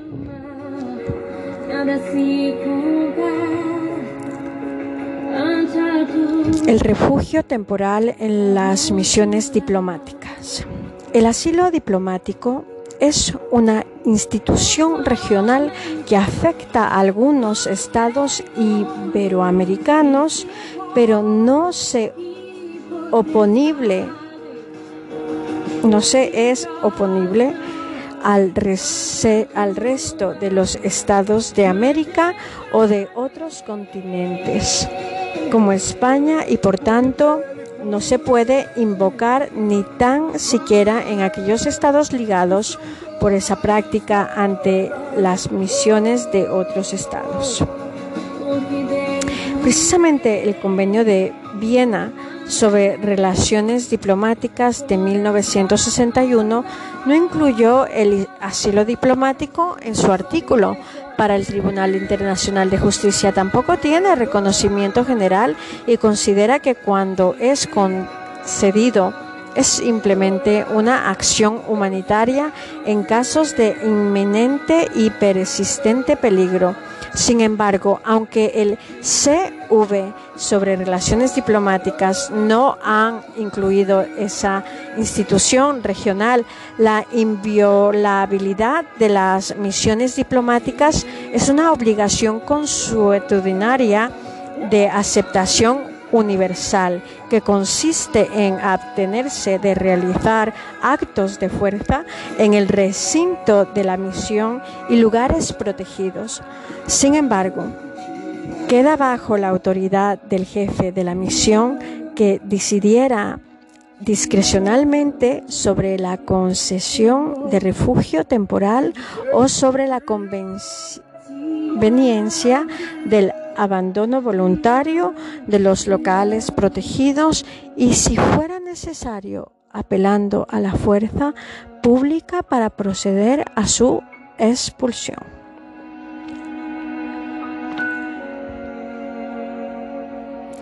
Así pues, la gran mayoría de los estados rechazan la institución latinoamericana del asilo diplomático, reaccionando contra esa extensión de la inviolabilidad de la misión diplomática, aunque autorizan con fundamento en la misma el refugio temporal por razones humanitarias en circunstancias extremas o excepcionales en las que la vida o la integridad de las personas sufren un inminente peligro, finalmente hay que señalar una evaluación importante que se viene observando especialmente desde la década de los años 80 en relación con el asilo en las representaciones diplomáticas. Las personas que penetran en las misiones diplomáticas y solicitan asilo no suelen tener pruebas ni temores concretos y personales de persecución política, sino aspiraciones sin duda legítimas de libertad en general y de bienestar económico en particular.